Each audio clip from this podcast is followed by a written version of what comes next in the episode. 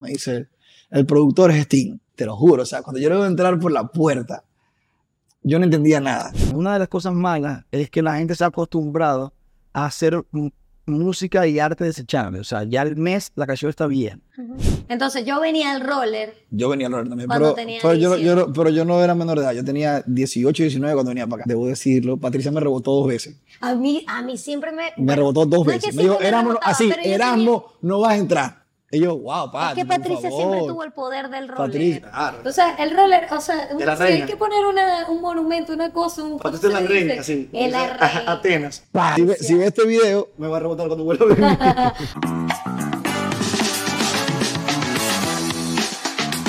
Bienvenidos al show de Canigoy. Hoy me acompaña Erasmo Huerta, mejor conocido como Guasmo o Guasmito. Miren, tiene una carrera musical súper grande. Ya, ya sé que te estás riendo, pero ¿qué te dicen Guasmito? Miren, desde los cinco años, bueno, eh, pegó un tema súper famoso, el bebé salsero. Le empezaron a decir bebé salsero. Después estuvo en Nacho eh, y lo fantástico que todavía, en Caibo, en Free Cover, director musical de Oscarcito. O sea, y aparte es profesor y aparte es el profe.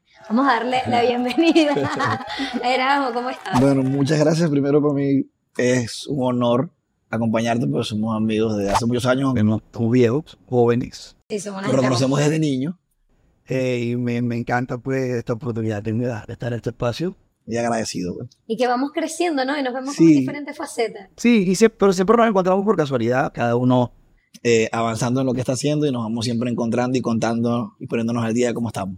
Me llena mucho de orgullo, o sea, todo el trabajo que estás haciendo y el reconocimiento que tienes, porque es que uno menciona a, Erasmo con alguien y de una vez dice, yo lo conozco, no, él es un caballo. bueno, caballo, término que utilizamos. Bueno, pero, oh, pero me pasa contigo también, o sea, cada vez que digo, no, voy a, vi a Cani o voy a hacer una entrevista con Cani o voy a hacer, que me acuerdo que en la pandemia creo que hicimos una actividad, hicimos un live con Cani, todo el mundo sabe qué quieres, entonces, tanto allá en Miami como en todas partes. Es que tenemos tantos años trabajando, echándole Bregando, como dice mi mamá. Mira, eh, Erasmo, quiero saber cómo, cómo fue tu niñez, para las personas que nos están viendo, que digan como pregunta. que... Claro, o sea, ¿cómo, ¿cómo fue? ¿Qué viviste? ¿Quiénes, o sea, tus papás? ¿Vivías en un núcleo chévere de familia, mamá, papá, hermanos? Sí, sí. A ver. Yo no soy ni el primero ni el último que vive, eh, que sale de una familia que... En el camino se separa, que mi papá y mi mamá se separan, pero en realidad mi núcleo familiar fue muy normal. Fue lleno de mucho amor, mucha comprensión. Mi, desde que, como bien dijiste lo de Salserín, desde que empecé mi carrera como músico, mi familia estuvo muy pendiente, mi papá era como que mi coach y era como mi profesor de canto. Sí, también, sí. ¿Tu papá? Mi papá canta, mi papá cantaba con los melódicos y todavía es cantante, pues, un caballazo, sí, un caballazo, así como acabé de decir. Eh, y yo aprendí, era como mi primer ídolo, mi primer superhéroe, yo quería ser como mi papá, literal. Y cuando lo logré muy rápido, fue como que ahí es que comienza lo, raro. Y es que eras muy niño. Eso es lo que yo le digo a la gente, que mi niñez fue rara, pero no por mi familia. Mi familia fue hermosa, mi núcleo familiar fue hermoso. Eh, tuve, tengo muchos primos, mis, mis, abuelos también estuvieron muy presentes. Mi, mi, abuelo paterno no lo conocí, pero mi abuela, mi abuela paterna y mis abuelos maternos estuvieron muy presentes, mis tíos. O sea, fue una familia muy bonita y muy unida. Pero fue rara mi niñez, porque yo a los cinco años me convierto en un profesional de la música. Con cinco años.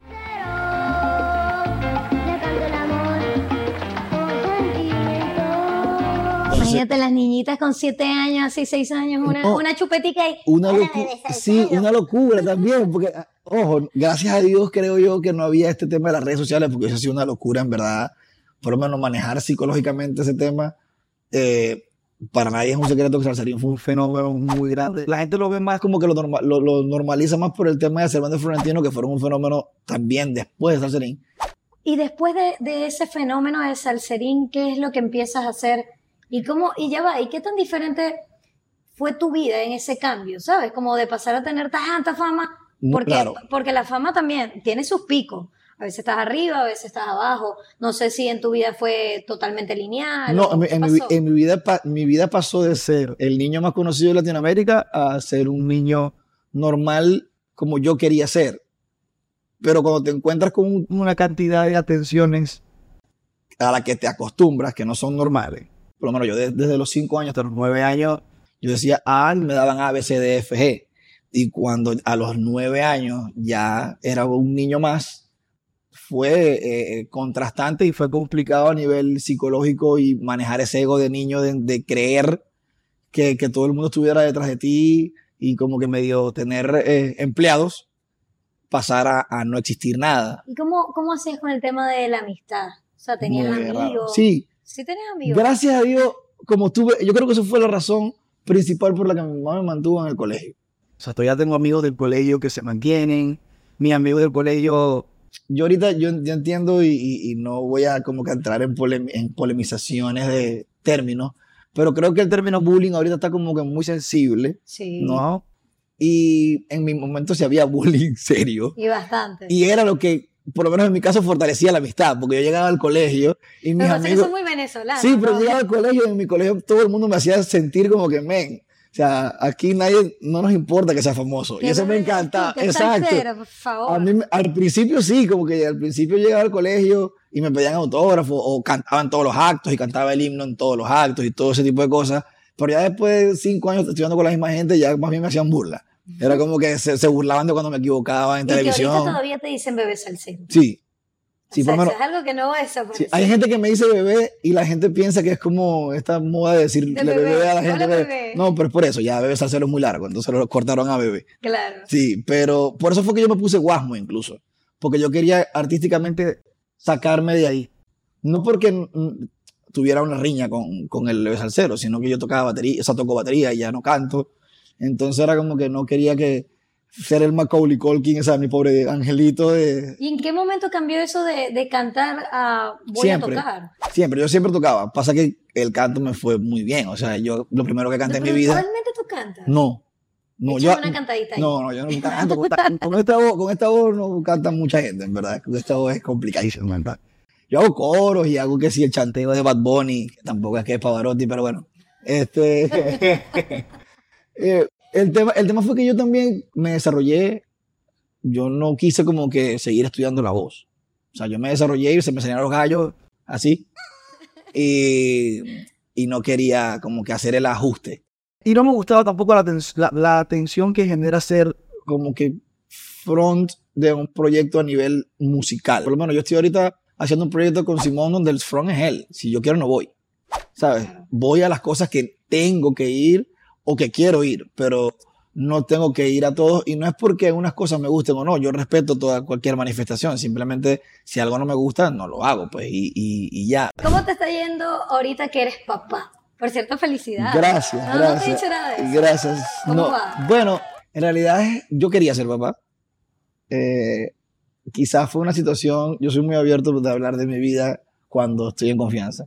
Quizás no fue la situación más idónea para, para mí, no porque estuviera mal, sino porque lo hubiese querido en otro contexto, pero es la mejor eh, casualidad que le ha pasado a mi vida. O sea, sin duda estoy demasiado feliz cuando yo lo vi.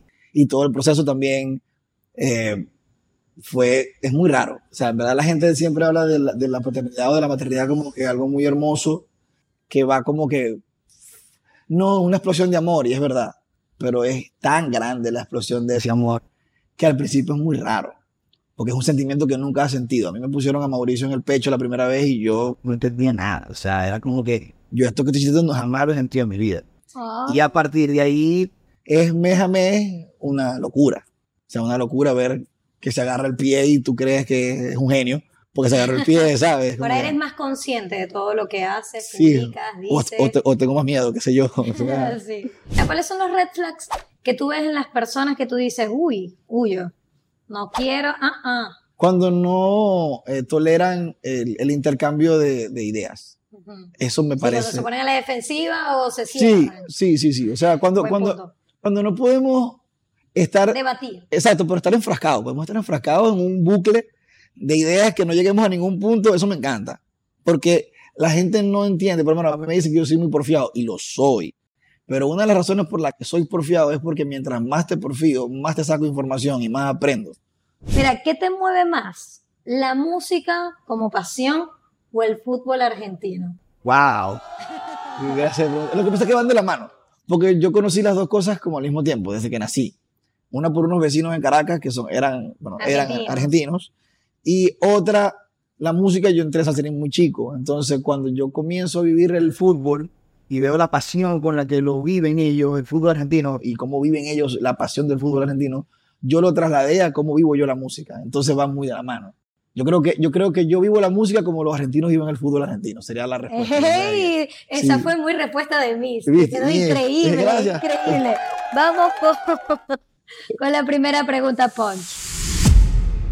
Si tú quieres, tú puedes responder. O si no quieres, bueno, no pasa nada. Pasamos con una dinámica que a mí me divierte mucho. La dinámica es la que me da más miedo que la respuesta. Bueno, ¿verdad?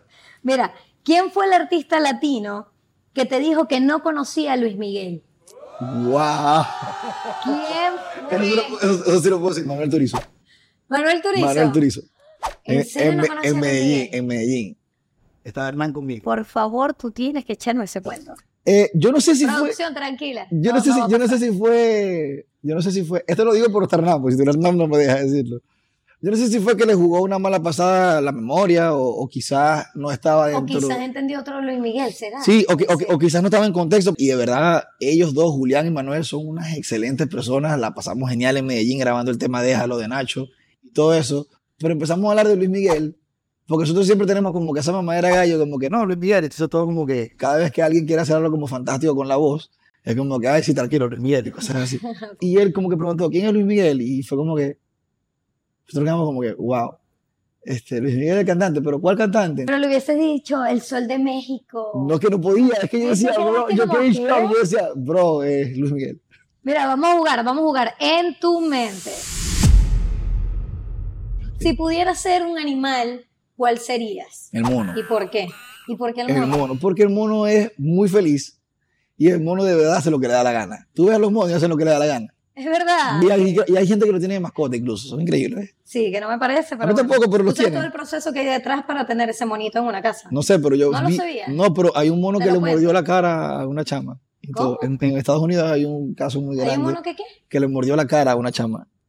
¿En serio? Sí, eso estuvo horrible. Bueno, para quitarle, o sea, para tú, cada vez que yo veo un monito chiquito, recuerdo esto que me dijeron y lo investigué y es así, tarea para ustedes, es que matan a su mamá para Wow. podérselo quitar. No, ¿qué Por eso te digo, yo cada vez que veo un monito chiquito, yo nada más pienso en lo que hay detrás y... Bueno, quiero ser un mono salvaje, no quiero ser un mono de... de- de- de- No, no me maten a mi mamá, por favor. Mira, ¿cuál fue la peor cita de tu vida? Échanos Wow. el cuento. Pero, no, pero no puedo decir nombre. No, no, no, Ok. esto no es pregunta poncha, Ok, tranquilo. La proyecto de mi vida fue con una muchacha que hoy en día es mi amiga, mi amiga bastante cercana, pues le tengo mucho cariño. Pero cuando dijimos, ah, vamos a salir un date, ella me hizo un perfil, un perfil psicológico donde, ¿Cómo así? o sea, nada, dijo que, dijo una verdad muy grande, dijo que yo tenía como que, no sé si se llama complejo o trastorno de Edipo Rey, que es el que está enamorado de su mamá. Ujú. Porque yo soy, o sea, mi mamá y yo somos mejores amigos, somos brothers, así mi mamá y yo, y y como que es, el, el epítome perfecto de lo que para mí es una mujer perfecta, por como yo vi que luchó toda su vida por sacar a su familia adelante con mi hermana y conmigo. Comenzó porque yo tenía una foto, eso fue hace muchos años, tenía una foto en el Blackberry, en el pin, y la foto era, éramos Blackberry. mi mamá y yo abrazados, y mi mamá en ese momento ya no tanto, y sí, se sigue viendo increíble, pero en ese momento era una muñequita, entonces, ¿verdad? Podía parecer que era mi pareja. entonces me dijo como que tú me estás escribiendo a mí y aparte saliendo como un poco chamas más, mira como esta. Y yo le dije, coño, por eso sí te dejo. Y me dice, ¿quién es eso? Tu mamá. Entonces, a partir de ahí hubo una conversación y esto fue todo muy incómodo, así como que. Fue muy raro. Y fue como que, bueno, chao. Erasmo, ¿tú te, cons- eh, te consideras mujeriego? Bueno, yo- es que yo creo que todos los hombres somos mujeriegos.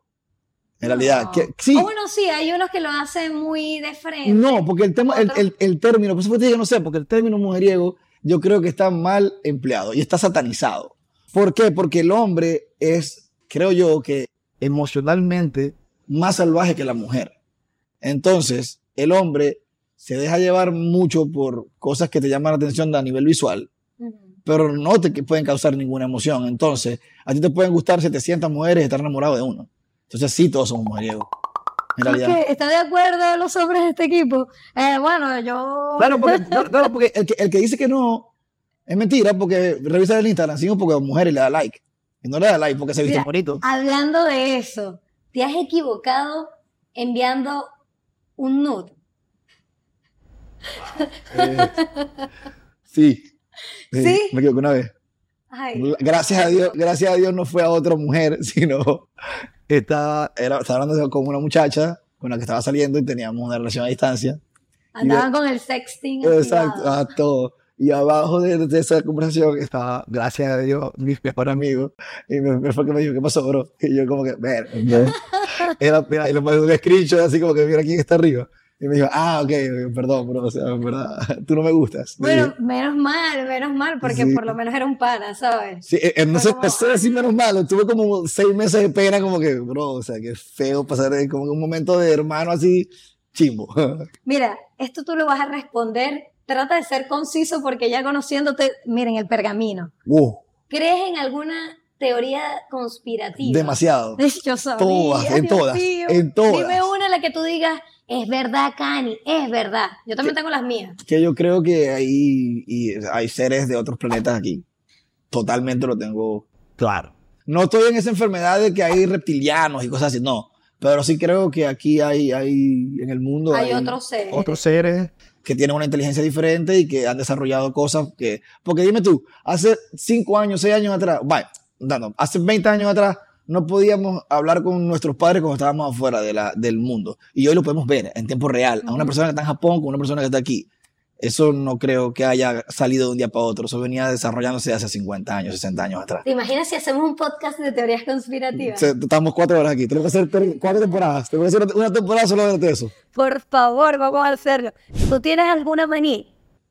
¿Algún fetiche? Wow. Manía sí tengo, que es que yo tenía como, siempre tenía un trapito encima cuando era no niño. te he visto los videos. Sí, yo tenía, un trapito, yo, yo tenía un trapito encima, entonces como que a veces estoy como que hago esta maña. O sea, siempre estoy como así, cuando estoy concentrado hago esto. Ok. Porque antes lo hacía con un trapito, pero ya no puedo estar con un trapito, ya soy grande pues. Con un trapito Tenía como un trapito de... niño, tipo sí, lo- como el de Charlie Brown, como- como eso, como el de Charlie Brown. Tenía así, lo arrastraba y todo y me lo llevaba para el colegio.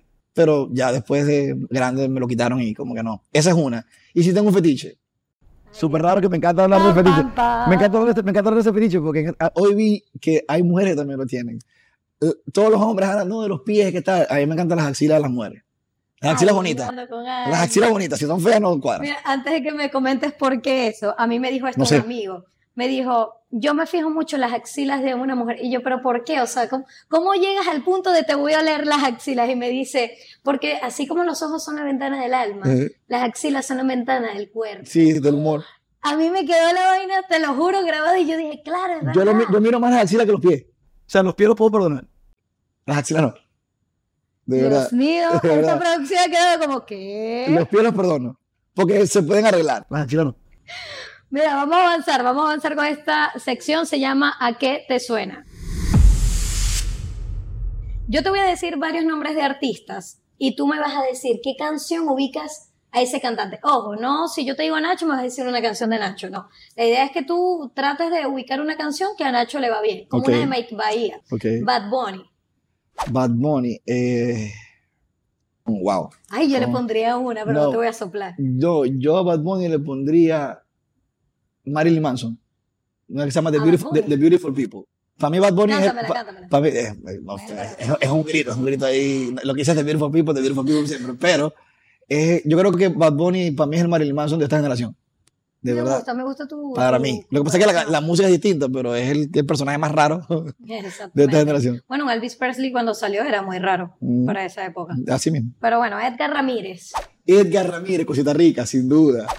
Cosita rica de mujer, Sale o sea, Edgar Ramírez. Él puede, él puede ser, de verdad, lo es, una insignia de nuestro país a nivel cinematográfico, pero yo lo veo como cacique de Cosita Rica hasta, hasta que Es se que yo muera. creo que siempre va a ser nuestro sí, cacique. sí, es cacique, Siempre. total. Yo me acuerdo cuando lo veía al principio, yo decía, este tipo es demasiado bueno. Tenía un personaje muy pequeño. Sí, Y yo decía, él tiene demasiado para que lo dejen en ese personaje. no, No sé por qué cuando uno tiene que ver con, con el medio, por lo Mm. menos yo estoy segura que tú puedes hacer una observación muy bien de un programa de televisión, de una supuesto. película. Tenemos como esa habilidad. Por y empiezas supuesto. a ver como... Ok, ahorita te voy a hacer una pregunta de eso pero para no salirme de la dinámica. Gustavo Dudamel. Gustavo Dudamel. Wow. Eh, de Gustavo Dudamel podría poner todo el soundtrack de Star Wars, porque él lo dirigió. Ah, lo cierto. hizo John Williams y él lo dirigió, y de verdad, Yo no soy tan fanático de Star Wars, pero soy. Eh, y eso para el venezolano y para el fanático de Star Wars es como que Bro, lo logramos, llegamos a Star lo Wars, o sea, lo logramos demasiado. Es verdad. Y creo que eso fue en pandemia. Sí, Fue en en pandemia, pandemia, en Los. Ángeles, sí. Wow, que mi memoria. Mira, Shakira. Shakira, wow. De Shakira pudiese poner, es que hay un tema de ella que me gusta mucho que se llama Pero no, puede ser no puede ser de ella, wow, pero es que el tema ya se trato llama de no. no sé, Lila Ok. Morillo. Shakira. Ok, ok, ok. Shakira la puedo poner en mm, cualquier canción del primer disco que se llama Jack Little Pill de Alanis Morissette. Pues cuando Shakira salió, que estaba con el pelo negro enrollado, o sea, era como que yo le decía que la- era la Alanis la Morissette de nosotros. O De sea, nosotros. Alanis Morissette en español. Mira, Alex Tienda. Alex Tienda, mi pana. Alex Tienda le pondría cualquier canción de Orestes Gómez, eh, que es un baterista crack venezolano que está en México, porque son exactamente lo opuesto. O sea, Alex es súper eh, eh, brillante, digo, en su, en su contenido, y Orestes es súper experimental, así, súper oscuro, y se lleva muy bien. Eso, por eso Y ahora que lo comentas, Alex Tienda, creo que lo he visto tocando batería. Él es baterista. Sí, es mi pana, ¿verdad? es es mi pana, súper pana. súper No, pana. es es el pana de todos los venezolanos. Eh, aparte, que, aparte que nos ha expuesto demasiado. Le, Increíble. le pienso poner dos, le pienso poner eso y le pienso poner Llevo tu luz y tu aroma. Ay, Lo sí, y tocamos, sale así. Sale con la bandera porque nos ha expuesto de manera hermosa por todos lados. Pero qué bello, Alex Es Tienda. increíble. Ojalá pronto lo pueda entrevistar. Yo se, lo, yo se lo agradezco y se lo he agradecido a él eh, personalmente. Le he dicho que, que en verdad me, encanta que, que exponga lo bonito de mi país porque mi país es hermoso, Precioso. es precioso y la gente es increíble. Mira, vamos a avanzar con la siguiente pregunta, Ponchi. Dinos un secreto súper guardado que te sepas de tu gran amigo Portillo. Uh, Si tú quieres responder bien, si no, no pasa nada. pero es que son, es que son secretos tontos, o sea, porque No, no, dame un secreto. Bueno, no me vas a dar un secreto. No, mira, que la vez pasada se robó una regla, ¿no, chico? no, ¿Qué es eso? no, no, pero es que no tengo así secretos así importantes. Secretos que a la gente, tú sabes, le guste, sazón. Si no, yo paso no, a no. producción. Ok, producción, ven acá, por favor. no puedo decir nada así. eh, Después Portillo dice... algo sustancioso. No, pero si la entrevista era para ti, chamo, ¿por qué me metame esos peos? Sí, yo voy a decir algo normal, pero si no se vale. Bueno, mientras entra producción, miren, muchísimas gracias también al Roller Tech Club porque nos ha abierto las puertas para poder grabar todo este programa. De verdad que es uno de los lugares icónicos de Maracaibo. O sea, quien viene a Maracaibo sabe que tiene que venir al Roller, por favor. Oh, wow. Ay, Dios mío. Tienes que decir qué es. Cambur. Con sal. ¿Con qué? Con sal. No. Pero está cerca, Cambur sí. Cambur con. No sé, no sé. Vamos, vamos. No sé, cambur con mantequilla. No. Cambur con. No sé, me rindo. Salsa de soya. Bueno, pero tenía sal, la salsa de soya No, tiene pero sal. no, no, dijiste sal. Una cosa es sal y otra cosa es salsa de soya, por favor. Bueno, pero tiene sal, tiene que ser, con Bueno. medio punto tiene que menos. Mira, eres músico, pero también papá. Sí. ¿Cómo ves el tema de algunas letras explícitas de hoy en día? ¿Te preocupa? Sí me preocupa, pero no, no solamente como papá, sino como compositor también. Porque antes, cuando yo soy rockero y el rock siempre ha sido muy explícito, y antes cuando, cuando tú tenías ese tipo de letras, te lo advertían. En Venezuela no pasaba tanto porque en Venezuela era un poco más libre esas cosas, pero en Estados Unidos no podías comprar un disco que tuviera letras explícitas de tu papá. Y ahora como no se venden discos, ahora, no- ahora hay más descontrol porque gracias a la, a la digital. globalización, entonces digital, siento que a veces los chamos no tienen la capacidad de manejar ciertos mensajes, ¿sabes? Entonces, eso me preocupa un poco en ese sentido, no en la parte artística, o sea, me parece súper creativo la forma de ahora ser explícito y, y, y se atreven mucha gente. Yo como compositor a veces trato de hacerlo y no lo hago y, y no lo hago porque no, que pudoroso, no, es que en verdad no sé. Y, y trato de aprender de, de, de las nuevas tendencias que hay, pero más que como papá, me preocupa como, como persona de la sociedad que cómo se manejan los mensajes hoy en día. Es como Y, complicado. que, y es, muy con- es muy difícil controlarlo. Ojo, quizás tú No, como, es imposible ahorita. como papá lo puedas hacer por el tema de control y tal en las aplicaciones, porque tú puedes restringirlo, pero igual hay un mundo allá afuera. Eh, y salen. Entonces lo puedes hacer. Y van al colegio y tienen amiguitos y tienen acceso a internet. Y tú ves un niño que sabe utilizar ahora el iPad o, o el Y teléfono mejor, mejor que tú y que yo. Y pequeñitos. Entonces, ¿cómo tú controlas eso? Entonces, eso me preocupa un poco en el sentido de que si todo lo preguntaran al papá, sí, genial. O sea, si a mí me llega un, un hijo o algún niño a preguntarme esto, eso está bien. Yo busco la manera de planteárselo para que no deje de disfrutar de esa parte del arte, pero que, pueda manejar mejor ese mensaje, pero cuando no está en la presencia de un adulto responsable es complicado. Ahorita que mencionaste el tema de la digitalización, tú que vienes de una época donde nada de eso No existía, existía. ¿cómo ves ese cambio? O sea, ¿tú crees que, que, a ver, el alcance que pueda tener un artista es más complicado o es más fácil? Porque, ojo, esto tiene, te puedo hablar una hora acerca de este tema. Total, Es complicadísimo porque eh, tiene las dos vertientes. O sea, para mí es sin duda una herramienta y es un avance gigante para todos nosotros. O sea, estamos haciendo ahorita una entrevista con los conocimientos de producción que tú y tu equipo tienen. Antes tendríamos que utilizar unos canales y unos caminos para poder llegar a esto y poder mandar un mensaje libremente a la, a la gente que nos sigue. Eh, era mucho más complicado. Igual es la música. Antes tenías que pasar por una disquera y por un estudio. Ahora quizás es mucho más fácil, mucho más práctico pero también se ha convertido en una industria, entonces también tiene como que su, sus mañas y sus trabas que generan frustraciones en muchachos que son de esta nueva generación que creen que es mucho más fácil. Bueno, para mí, eh, yo sé que todo es un proceso, yo sé que todo es poco a poco, yo sé que, bueno, paso a paso, tengo que quitarme poco a poco de, de mi, de mi vocabulario. Todo es paso a paso y todo es ir escalando este, posiciones y ir haciendo relaciones públicas e institucionales para llegar y hacer eh, tu trabajo más visto. Pero hoy en día tenemos esta libertad digital de poder crear contenido y que pensamos que le va a llegar a una gran masa de gente porque está ahí al alcance de la gente. Pero dentro de la industria también hay que hacer su... sí, Lo estábamos hablando antes de... Por eso, porque ahorita, ahorita es un tema más de estrategia, de cómo lo hago, porque tú puedes tener muy buen producto, pero si no tienes cómo venderlo, que es ahorita el punto, cómo se vende, cómo se Claro. mercadea. Por eso te hablo de, de este tema de que tú vienes de esa música de antes, porque antes realmente tú pegabas muy de verdad, muy Sí. orgánicamente. Si la Mm. gente te apoya, tus temas lo sonaban en la radio. No es como ahorita que la radio suena un tema porque está pegado. Porque está pegado. te puedes pegar sin la necesidad de utilizar trabas de canales. Ahora, Ujú. Una de las cosas malas es que la gente se ha acostumbrado a hacer música y arte desechable. O sea, ya el mes la canción está vieja. Y yo como que me, tar- me tardé dos años haciendo la canción, como para que me digan que al mes está vieja, ¿sabes? Y antes era como que tenía su, su proceso como que de darle y darle y darle y darle y darle y se podía pegar al año. ¿Cómo, ¿Cómo tú compaginas todo el tema de, primero, ser músico para varios artistas, ¿no? Porque Ok. estás con Nacho, con Oscarcito, ya no estás con No. Oscarcito. Ok, free cover, eh, ¿qué más se, se me pasa por ahí? Bueno, con tantas personas con las que tú has trabajado. Pero también eres profesor de batería. Sí. O sea, ¿cómo, cómo, cómo haces? ¿Cómo se te da el tiempo? Y realmente es algo que lo haces porque te preocupa, porque ya te conozco, te Sí. preocupa.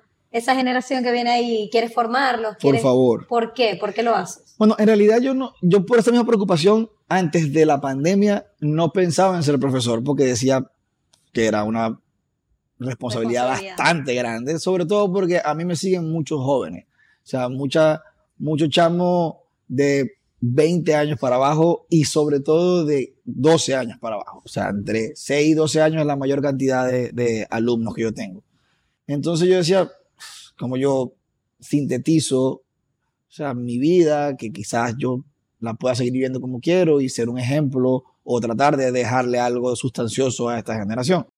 Pero con la pandemia y buscando qué hacer, me atreví, lo hicimos y me enamoré de la labor y gracias a Dios he podido compaginar el tiempo porque cada vez me voy quitando más responsabilidades de encima de depender de otros proyectos. Por ejemplo, yo estoy ahorita full time con Nacho, pero al ser tan amigos como somos, puedo a- acomodar el tiempo en base a mis cosas, mis proyectos. Una de las cosas que quiero es crear una plataforma acá para que la gente sepa que no es porque te tienes que ir, o sea, sino que desde tu nicho puedes lograr hacer cosas importantes como muchos otros están haciendo. desde su lugar, desde su momento, desde su espacio, solamente teniendo confianza y haciendo cosas bien. Eh, Y ahora con lo que estábamos hablando de la glo- globalización o digitalización también, fíjate que nosotros podemos estar grabando aquí y esto se va a ver en Japón. Por supuesto. Lo que estabas comentando Por supuesto, Entonces es cuestión de ser el mejor donde estés. donde estés. Estamos de acuerdo. Ay. Este que le abre los ojos. ¿Dónde, dónde estés? Mira, conociste a tu ídolo Sting. Locura. Ajá. Cuéntame, o sea, primero, ¿cómo te sentiste? ¿Era algo que buscabas? Yo decía como que yo me tengo que ir de Venezuela porque en Venezuela no me va a ver Steam. Sea, yo, Eso lo decías tú. yo lo decía en mi casa. Ay, mi amor. Entonces, yo jamás lo dije como que iba a lograr, ni me fui persiguiendo el sueño de Sting. ¿no? Yo fui como que era mi apuntar a la nube para pegar al coco, ¿sabes? Claro, sí, sí. Y cuando me sucede, me sucede de la manera más extraña posible, porque me llama Mafio, el productor, sí, sí. que es muy amigo mío, y me dice, brother, te están localizando para una, para una grabación de percusión. Yo soy baterista, sé tocar percusión, pero me especializo en la batería. Y le digo, ok, pero yo te puedo buscar un percusionista. Había pensado en César Borja incluso. Te puedo buscar un percusionista. Y me dice, no, ellos te vienen en un video con los amigos invisibles y lo que hace con los amigos invisibles es lo que ellos quieren que para esa Ya, canción. ok. Ok. Y yo me, ok, eh, me dice, es para Shaggy. Artista Shaggy, ya con, con el artista Shaggy ya era como uff, super cool. Ya Wow. era, ya era lo suficientemente alto como para yo decir, wow, men, gracias, sí, yo voy, tranquilo. Llama a César y le digo, préstame los instrumentos, no los tengo. Los fui a buscar a su casa y me fui al estudio. Cuando voy al estudio, el, el- era en la mañana. Me, me dan desayuno, el- el muchacho que se llama Grant eh, me recibe, me da un tour por el estudio, que era en la casa de Shaggy. Y cuando llego, me, cuando va entrando el, el- al, al- al lugar, ni siquiera a la casa, al lugar va entrando el, el productor, me dice, ah, por cierto, para que no te sorprendas de la, de la nada, porque a mí me pasó, me dice, el productor es Sting. Entonces ¿Tú cuando, qué? cuando yo re- re- lo veo llegar, te lo juro, o sea, cuando yo lo veo entrar por la puerta, yo no entendía nada. O sea, yo veía al tipo y yo decía, se me bajó la atención, quiero que lo sepan. Eh, yo lo cuento sin pena porque es el momento más fan que he tenido en mi vida. O sea, yo A mí, trataba de... a mí se me ponen aguados los ojos porque yo, trataba de estoy, yo estoy allá. yo trataba de allá. controlarme, te lo juro. Yo estaba así, el tipo, el tipo me saluda y me dice, se llama Gordon, y me dice Gordon, y le digo Guasmo, el tipo, oh, mucho gusto, Guasmo, o sea, gracias por venir. Este, todo esto en su perfecto inglés y mi, mi inglés machucado. Este, y yo te lo juro que se- yo no veía, o sea, se me nubló todo, me iba a desmayar, y el tipo me, me, me lleva como abrazado así para el estudio, y yo le digo como que voy a, a terminar de armar la batería, ya la, la percusión, ya yo lo tenía armada, yo no tenía que hacer nada Sí, era porque era necesitaba para sentarme, respirar. era para sentarme, me senté como cinco minutos así como que a respirar y tal, y después fue como que a nivel de carrera, porque no puedo decir que ha sido las mejores cuatro horas de mi vida, porque las mejores cuatro horas de mi vida han sido desde que nació Mauricio en adelante, pero antes de que naciera Mauricio, es lo mejor que le ha pasado a mi vida, o sea, fueron las mejores cuatro horas de mi vida, grabamos rapidísimo, conversamos así como tú y como yo, pero con Sting, y yo decía, no puedo entender cómo yo me sentía que estaba aquí cañón en remix. Yo decía, yo sentía que estaba en remix así como que sentado. Yo, pero no, estoy con Sting. Fue un momento súper bonito para ti, por lo que es que veo, ni siquiera, fue- es que ni siquiera puedo decir que es bonito porque me no quedo po- no podía- corto. Eso fue como la fiebre que yo sentí cuando vi a los Jonas Brothers Claro. en vivo. Te lo juro que yo sentía que me iba a morir. Yo decía, Dios mío, yo necesito, como estaba tan cerquita de ellos, yo decía, Dios mío, yo, o sea, yo me- no me quiero morir, pero si me muero, me muero feliz. Porque era, eh, Bueno. era demasiado arriba lo que uno siente. Bueno, yo te digo algo, Entiendo. yo te digo algo. Yo cuando le fui a pedir la foto, en verdad fue como que, sea, me dio pena y todo porque uno trabaja en este medio y uno sabe que a veces quizás Es no, es no se puede, se puede dar. Pero yo les tuve que explicar por qué quería la foto y le expliqué este cuento que te acabo de echar. O sea, yo de Maracaibo me fui diciendo que me voy porque si no, no me ves Sting y estoy enfrente de ti, brother. O sea, regálame una foto. Y men, él o te sea. abrazó y te dejó, qué bueno, muchacho. Y yo, claro, cuando me abrazó, yo decía como que, oh, hola papá, así que, hola Qué Dios. bueno, qué bueno. Avanzamos con Arma tu discurso. Vamos a hacer de cuenta que tú te estás ganando el Grammy. En este Amén. momento, amén, amén, amén. Ok. Tú vas a ir hablando, ok. Cuando yo diga 3, 2, 1, empiezas a hablar. Y yo te voy a ir pasando unos papelitos. Aquí está Cochinijillo, que es parte importante de este programa. Y bueno, tú te lo estás ganando. Este cochinijillo gra- grameado. Ok. Empieza en 3, 2, 1. Bueno, primero gracias a Dios por todo eh, que me dio la vida, porque me dio el talento de hacer música, a mi mamá que me apoyó desde siempre. Este premio se lo quiero dedicar a mi hijo Mauricio, que es mi razón de vivir desde que nació. Eh, eh, bueno, eh, siempre es bueno conocer a gente nueva y colaborar con gente en diferentes aplicaciones, como todas estas aplicaciones que han salido, Instagram, Tinder, Google. También hay que saber que para lograr eh, consolidar un, un- un contenido y, un- y este premio que nos dieron, hay que estar bien pegado en la radio y en la gente, en los corazones de la gente. Este, hay que utilizar todos los, los, los, argumentos que tengamos audiovisuales como eh, Carros Camaro y cosas en los, en los videoclips para que puedan... para que puedan, eh, wow, para que puedan este, pegar sus temas. También a, a mí, que soy muy cuidadoso de los detalles, a las mujeres siempre tengan una afeitadora a mano para que puedan este, limpiar su axila, que me encanta, tengo ese fetiche para poder llegar, y para que pueda hacer luz, luz en la gente y poder rellenar de luz todo lo que estemos haciendo. Muy Muchas bien. gracias para... Muy bien, muy bien, Gracias. muy bien, muy bien. Gracias. Wow. Pero te voy a decir algo, creo que una de las palabras no la dijiste. ¿Cuál? Y creo que fue camarón. Camarón, dije camarón. Ah, wow. Era, Perdón. Bueno, oh, y, no, y no como camarón porque el camarón es la cucaracha del agua. Yeah. Mira, bien, bien, bien. Se ha logrado, se ha logrado. Gracias. Ahora sí viene, déjame cochinijillo ahí, por favor, que es parte importante de este programa. Vamos con la última pregunta punch de este programa. Te hemos visto en muchos free covers, ¿ok? ¿Qué pasó que no estuviste en el que estuvo Oscarcito? Recuerda que si tú quieres puedes responder y si no, nosotros avanzamos con la dinámica sin problema. Mm, Yo estaba aquí en Maracaibo cuando se grabó. Ok. Estaba aquí en Maracaibo cuando se grabó. Estábamos haciendo el de manía que hicimos en Altamira y yo estaba acá. Muy bien, está bien, ha respondido, muy bien. Señor Guasmo, bueno, Guasmo, Erasmo, Erasmito, Bebé Salcero, como usted le quiera decir, muchísimas gracias. Gracias a ti por puse gringa. Muchísimas gracias por haber venido al programa. Te deseo todo el éxito del mundo. de hecho, gracias. siempre veo por esa ventanita todo lo que estás haciendo y lo que hacen también todos eh, afuera en Miami. De verdad que, que sigas creciendo. No, muchísimas Y que ya gracias. después te veamos, tú sabes, con esos No. Grammy. No, muchísimas gracias a ti por siempre darme un espacio en todo lo que haces, por siempre apoyar lo que hacemos. Todas tus producciones son excelentes y, y Gracias por siempre darnos un espacio para hablar, porque eso es lo que queremos. hacer una tertulia. Muchísimas gracias. Y bueno, recuerden que la semana que viene tenemos episodio nuevo, domingo a las 7 de la noche. Y si les gustó la entrevista, bueno, la pueden compartir, darle me gusta, dejar comentarios, que yo siempre los estoy leyendo. Y bueno, gracias por todo. Despedimos este show por el día de hoy. Gracias. amor. Besito.